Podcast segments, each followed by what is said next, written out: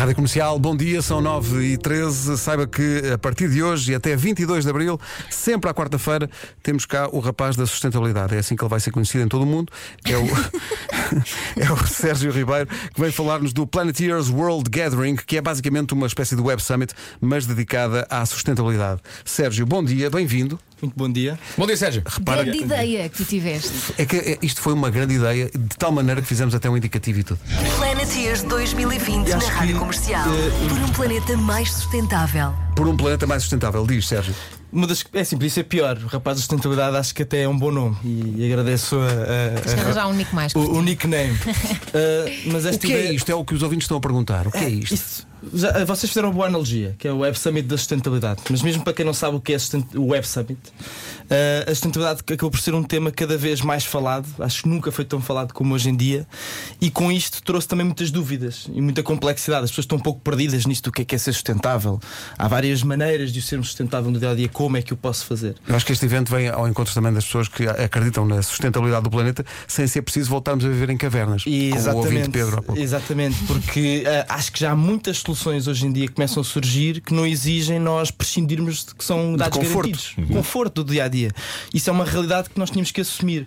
Que não era suficiente apontarmos os dedos, dizer que tínhamos que ser mais sustentáveis, que temos que fazer aquilo, quando nós não damos ferramentas para educar as pessoas neste sentido. Este evento vai mostrar as ferramentas, vai trazer muito conhecimento e pessoas de várias partes do mundo que vão mostrar exatamente como é que nós nos podemos avaliar e como é que podemos fazer este percurso até 2030, que é a agenda das Nações Unidas com os objetivos uh, que propôs. Portanto, tu lembraste disto também para, para mostrar às pessoas que a sustentabilidade também é negócio e pode ser negócio. E pode ser negócio, e, e eu acho que deve ser negócio, porque enquanto quando temos uma economia que está estruturada em negócios, claro. mas depois temos sempre à parte uma área de sustentabilidade que fala de filantropia, que fala de, de apoio que é necessário, ou seja, não digo que não seja necessário, mas não é suficiente para mudarmos tudo isto que está em pilares de, de, de não sustentabilidade. Claro.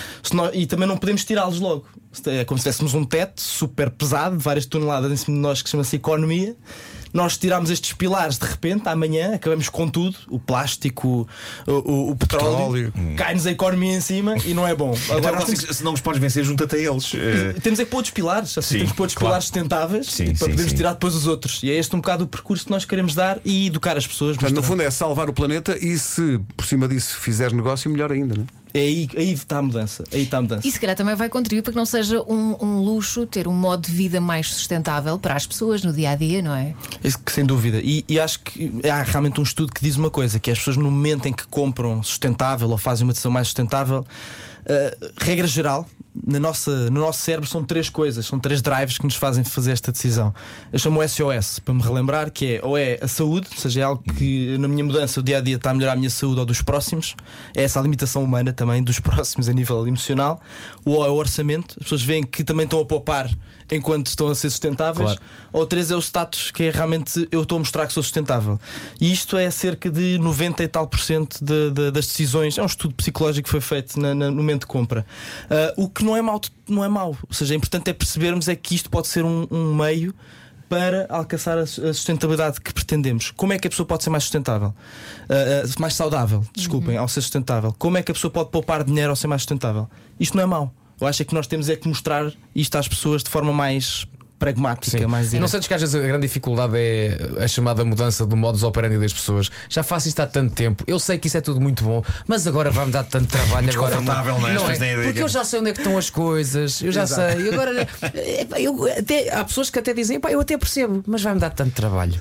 Isso, essa é uma das grandes dificuldades. Sem dúvida, eu acho que essa é a dificuldade ao longo deste tempo. E nós, este evento nasce já de, não nasce de repente de um dia para o outro. Nós, inclusive, tivemos a, a, a oportunidade de poder coincidir este evento com a Capital Verde Europeia uhum. de Lisboa, que Lisboa, está este ano. Mas já estamos há seis anos a desenvolver projetos na sustentabilidade e para isso temos vindo a perceber quais são os obstáculos, quais são as barreiras. E o número um que percebemos é que para ser sustentável hoje em dia ainda estamos a exigir às pessoas o seu maior ativo, que é tempo. Tempo. Hoje o nosso maior ativo é tempo, a correr de um lado para o outro, com a família, com os amigos, com o trabalho, com o cabeleireiro, o dentista, das coisas mais simples às mais complexas. Parece, parece que estamos sempre a falhar com alguém ou em alguma coisa. E para ser sustentável, enquanto demorar tempo, enquanto não for conveniente, e era isso que estavas a dizer, Vasco, uhum.